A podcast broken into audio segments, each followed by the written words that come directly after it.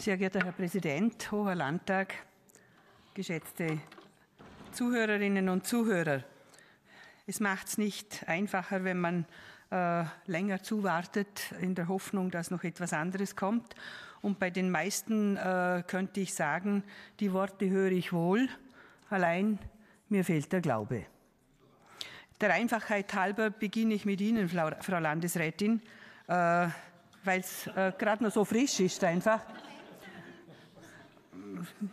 es ist mir eigentlich egal, wie Sie es auffassen.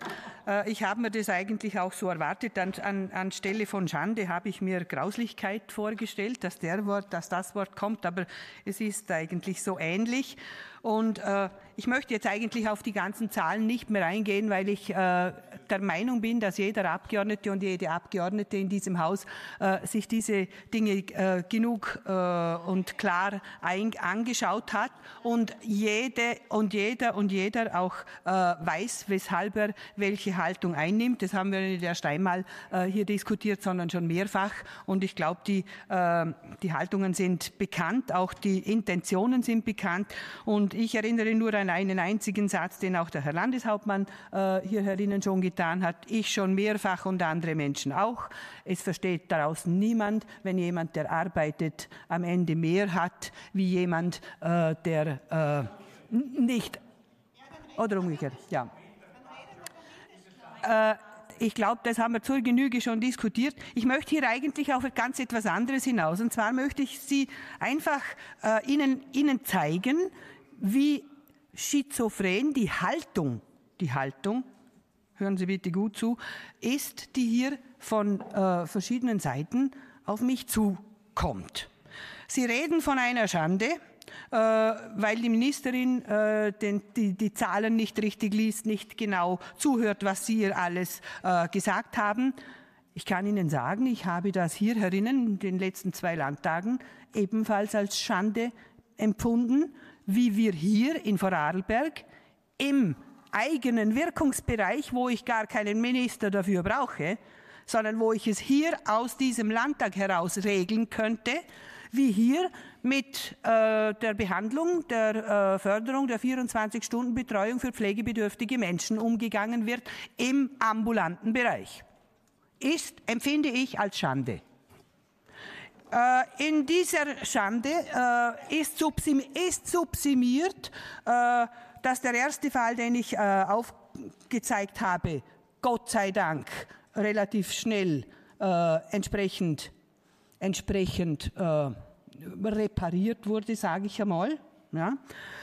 Der nächste Fall, den ich im letzten Landtag aufgezeigt habe, dass weder Angehörige, die die Pflege selber machen und nicht eine, eine 24-Stunden-Betreuung aus äh, irgendeinem Betreuungspool anstellen, gar nichts gefördert bekommen, dass wir auf diese Angehörigen komplett vergessen, dass wir auch, äh, Sie haben das attraktiv genannt, äh, dass es uns auch dann äh, natürlich völlig normal ist, das Haushaltseinkommen einer Familie herzunehmen, auch wenn die zu pflegende Person gar nichts hat oder eine ganz kleine Pension hat, aber der Partner, der Ehepartner in dem Sinne, weil wenn sie geschieden wären, wäre es günstiger, äh, aber wenn es der Ehepartner ist, dann wird selbstverständlich das Haushaltseinkommen hergenommen. Das ist völlig in Ordnung und wenn dieses, dieses Einkommen einen bestimmten Betrag äh, erreicht, gibt es null an Förderung für die ich rede immer von der 24-Stunden-Betreuung. Aus der Vorarlberger, aus der Vorarlberger, aus der Vorarlberger Förderung. Da, da ist für Sie das Haushaltseinkommen völlig normal. Völlig in Ordnung, dass das so herangezogen wird. Wenn es um die Familien, um die Familien äh, in der Mindestsicherung geht, die Sie jetzt ansprechen, dann ist es komplett anders. Dann bewerten Sie jedes einzelne Kind mit einem, zwei oder vier Euro. Das tun Sie mit der Frau oder dem Mann, der pflegebedürftig ist, keine Rente bezieht und das Pech hat, einen Partner zu haben, der eine Rente hat, der das entsprechend hoch einstuft, das ist dann etwas anderes. Das tun Sie einfach anders bewerten. Äh, Sie tun es auch anders bewerten. Sie sagen, es gibt keinen, es gibt keinen äh, Vermögenszugriff. Es gibt selbstverständlich einen Vermögenszugriff, weil Sie es nämlich sofort beim, bei der Antragstellung angeben müssen. Und jetzt sage ich Ihnen noch den letzten Fall. Der ist, der ist noch relativ neu, weil er sich gerade halt eben äh, so erst zugetragen hat. Sie haben jetzt eine Person, die wäre vorher nicht in der Mindestsicherung gewesen. Aufgrund des Bedarfs einer 24-Stunden-Betreuung braucht sie diese Unterstützung und kommt in die Mindestsicherung. Sie braucht die Mindestsicherung, um diese 24-Stunden-Betreuung zu bezahlen. Diese Person hat ein Sparbuch in Höhe von 4.500, weil wenn es darunter gewesen wäre, dann hätte es keine Verlassenschaft gegeben. Äh, 4.500, 5.000, 6.000. Also nicht ein Vermögen, weil sonst hätte sie die Mindestsicherung ja gar nicht bekommen. Und jetzt stirbt diese Person. Und jetzt haben die Angehörigen verabsäumt, vorher äh, alles so zu regeln, dass es keine Verlassenschaft gegeben hätte. Selbstverständlich ist es jetzt nach dem Ableben dieser Person so, dass zuerst äh, die äh, Beerdigungskosten bezahlt werden, dann der Notar, der die, der die Verlassenschaft macht. Und wenn dann noch etwas übrig bleibt, holt die Mindestsicherung sich das Geld, das sie vorher für die 24-Stunden-Betreuung bezahlt hat, wieder zurück. Das ist alles völlig okay. Das macht alles nichts. Da reden wir jetzt auch von einer Person, die nichts hat oder sehr wenig hat. Einfach um diese Haltung darzulegen. Damit haben Sie kein Problem. Sie haben auch kein Problem damit, mit den Frauen, hauptsächlich sind es Frauen, vielleicht ist auch der eine oder andere Mann darunter, äh, von denen wir hier herinnen schon mehrfach gesprochen haben, aufgrund der Oma-Revolte. Und diese Frauen, Kollege Ritsch, hat man nicht damals nicht dazu angehalten, nicht arbeiten zu gehen, sondern diese Frauen äh, haben damals sich dafür entschieden, äh, die Kinder zu erziehen, für die Kinder da zu sein. Sie hatten vielleicht auch gar nicht die Möglichkeiten, äh, weil es die Arbeitsplätze nicht gegeben hat. Sie haben äh, dafür gesorgt, dass wir heute in diesem Wohlstand leben, weil sie nämlich die Kinder erzogen haben. Mittlerweile sind es hoffentlich alles auch äh, entsprechende Steuerzahler, aber für diese Frauen haben wir keinen Cent übrig. Ja, kein Mensch. Sie rebellieren, sie stehen auf. Äh, wir haben äh, Friday, was weiß ich wohin. Aber diese Frauen, die Oma-Revolte, die da oben gesessen haben, da sagen wir zwar alle, ja toll, dass sie das gemacht haben, aber dass wir uns äh, unser, unseren, unser Gehirn dafür äh, hernehmen und zermartern, wie wir den Frauen irgendetwas bieten könnten, auch auf Landesebene, ja, das ist egal, irgendwie wird sich das schon, mm, ja, das wird sich schon irgendwie spielen. Die sind ja auch nicht so laut. Die sind ja auch nicht so laut. Die halten sich ja äh, ordentlich zurück. Ähm, wir, das, das ist, da ist der, der, Bedarf offensichtlich nicht so gegeben. Ich möchte damit nur aufzeigen, was für Sie hier herinnen tatsächlich wichtig ist. Und wenn wir jetzt vom, von der Armut auch noch reden, äh, für die Grünen, Kollege Zadra hat es hier gesagt, der Vorarlberger Familienzuschuss, der ja allen Kindern gut zu, äh, zugute gekommen ist oder zugute kommt, den man als Erfolgsmodell dargestellt hat, na, den tituliert der Kollege Zadra als Herdprämie. Also wie wichtig Ihnen die Kinder und wie wichtig Ihnen die Familien tatsächlich sind, damit haben Sie sich so oft hier herinnen schon demaskiert. Sie sollten nicht äh, glauben, dass man das einfach vergisst. Das äh, stimmt sehr wohl, da haben wir eine Debatte geführt hier herinnen, da haben wir eine Debatte hier herinnen geführt, die hat sich gewaschen. Und dass die Deutschkurse auch unterschiedlich bewertet werden, da gebe ich Ihnen auch einen anderen Fall. Was ist, wenn äh, äh eine, eine, äh, ein Partner aus, zum Beispiel, ich sage jetzt ein Beispiel, einfach aus Brasilien oder glaub, Peru oder wo auch immer herkommt, ähm, möchte sich hier heiratet, möchte gerne in Österreich bleiben, in Vorarlberg bleiben. Was wird verlangt von ihm? Natürlich B1 muss er können. Sonst darf er hier gar nicht bleiben, auch nicht, wenn er verheiratet ist. So, diesen Deutschkurs bezahlt dies diesen, der ist nicht geflogen, nein, nein.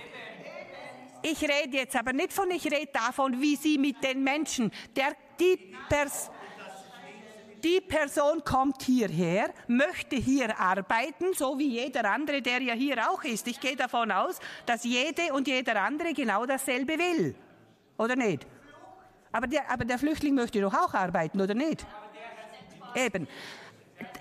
Aber die Person kommt hierher und lernt Deutsch, muss Deutsch lernen, auch richtig, unterstütze ich. Aber kein Mensch denkt daran, dass man dem einen Deutschkurs zahlen sollte. Nein, nein, der bezahlt sich den Deutschkurs im Wifi für 700 Euro, jeden Deutschkurs. Kein Mensch regt sich darüber auf, ist völlig in Ordnung. Und wenn wir jetzt die Situation haben, dass wir sagen, solange diese, dieses Integrationsbestreben der Menschen mit Fluchthintergrund nicht gegeben ist, kürzt man in dem äh, Bereich, dann ist das nicht in Ordnung. Ich finde schon, dass das in Ordnung ist, weil sämtliche anderen Kosten, die anfallen, selbstverständlich ja bezahlt werden. Und Frau Vizebürgermeisterin Schoch, wenn Sie als Vizebürgermeisterin nicht wissen, wer in Ihrer Stadt die, den Bedarf oder die Notwendigkeit hat, dass er genug zu essen hat, dann frage ich mich schon, wie Sie Ihr Amt ausführen.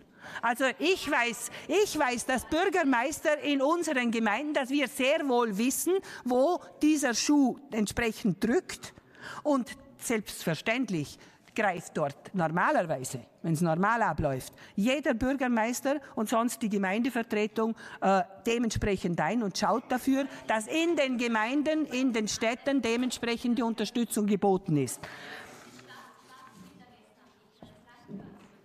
Äh, ich weiß, Sie, also Sie waren auch in einer Mittelschule, ich bin auch in einer Mittelschule gewesen und dann äh, tut es auch weh, wenn man sieht, wie in der Mittelschule der Mittagstisch abläuft und wenn man dann dort sieht, dass das äh, Reinigungspersonal äh, zuerst einmal äh, schauen muss, dass, dass, dass der Ablauf dementsprechend geregelt ist, weil es nämlich die Assistenten nicht schaffen, äh, dementsprechend Ruhe und Ordnung äh, dort hineinzubringen.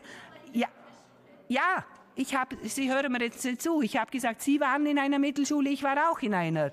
Und ich kann Ihnen davon nur Bericht erstatten und Sie können sich, Sie müssen sich nicht bei mir informieren, Sie können das gerne äh, in der Gemeinde tun und dann wird man Ihnen das ebenfalls erklären. Und äh, so zu tun, als ob die Menschen nicht mehr genug zu essen haben, äh, wenn wir jetzt das hier gesagt hätten, dann hätten Sie gesagt, das ist Hetze, das ist untergriffig, das ist schlecht. Aber äh, zu sagen, dass in Vorarlberg ein Bürgermeister zuschaut, dass in seiner Stadt, in seiner Gemeinde Menschen hungern müssen, den müssen Sie mir hier in Vorarlberg zuerst zeigen. Das glaube ich einfach nicht, dass das der Fall ist. Und ähm, Frau Kollegin Sprickler-Falschlunger. Na, äh, ich, möchte, ich möchte zu dir nur eines sagen, ich habe das nicht das erste Mal getan. Äh, hier zu, so hin, sich hinzustellen und so zu tun, als ob du wüsstest, aus welchem Hintergrund oder welchen Hintergrund alle, die hier herinnen sitzen, haben, das ist eine Vermessenheit. Es ist eine Vermessenheit. Was jeder aus seinem Leben gemacht hat, ist ein Verdienst einmal, einmal des Elternhauses, einmal, na Moment einmal, es sind auch Menschen hier, die sind vielleicht nicht verheiratet, haben es auch zu etwas gebracht. Äh, könnte ja sein, oder? Aber das als Hintergrund so hinzustellen, das ist unverschämt, das ist unverschämt, das, das tut man nicht, weil man es nicht weiß. Weil man es nicht weiß. Und hierher zu stellen und da hinüberzuschauen und zu sagen, dass wir braune, braune, braune Postings gemacht haben, und da ganz klar in diese Richtung schauen, dann verbitte ich mir das hier ein für alle Mal. Ich verbitte es mir. Ich, ich, ich will, das habe ich nicht gehört, das hast du gesagt. Du, du, äh, so nach dem Motto, jetzt habe ich schon einmal gesagt, ich entschuldige also. mich dann hinterher. Äh, das, das, das tut irgendwo genau gleich weh. Es ändert nichts an der Tatsache, dass die Haltung so ist. Und wenn du denn zu guter Letzt noch meinst, dass Politiker so viel Verstand haben sollten, dass sie wüssten, was im Moment sich abspielt auf Bundesebene, dann sage ich dir, jeder, der hier herinnen politischen Verstand hat, weiß auch, was eine Politik der SPÖ und der Grünen will. Sie wollen und das sage ich jetzt einfach genauso klar und deutlich, wie du das ja äh, für, deine, äh, für dich auch in Anspruch nimmst. Sie, ihr wollt die Zerschlagung der Familien, ihr wollt die nicht. Ihr wollt, dass die Kinder ab der Geburt am besten einfach, äh, einfach von jemand anderem erzogen werden, damit das Gedankengut, das in euren Köpfen ist, so früh wie möglich entsprechend auch weitergegeben werden kann. Das sage ich hier mit demselben Recht, mit demselben Recht wie du oder du oder jeder andere hier das auch sagt. So viel zum politischen Verstand und ihr solltet nicht glauben, nur weil wir andere Worte vielleicht verwenden oder ich sage es jetzt genauso, wie es ist, toleranter sind mit der Vergangenheit oder der, der, des politischen Hintergrunds, wie ihr seid, das heißt nicht, dass es besser ist. Und es heißt auch nicht, dass eure Politik besser ist. Und auch ihr habt die Wahrheit nicht gepachtet. Danke, Frau Abgeordnete.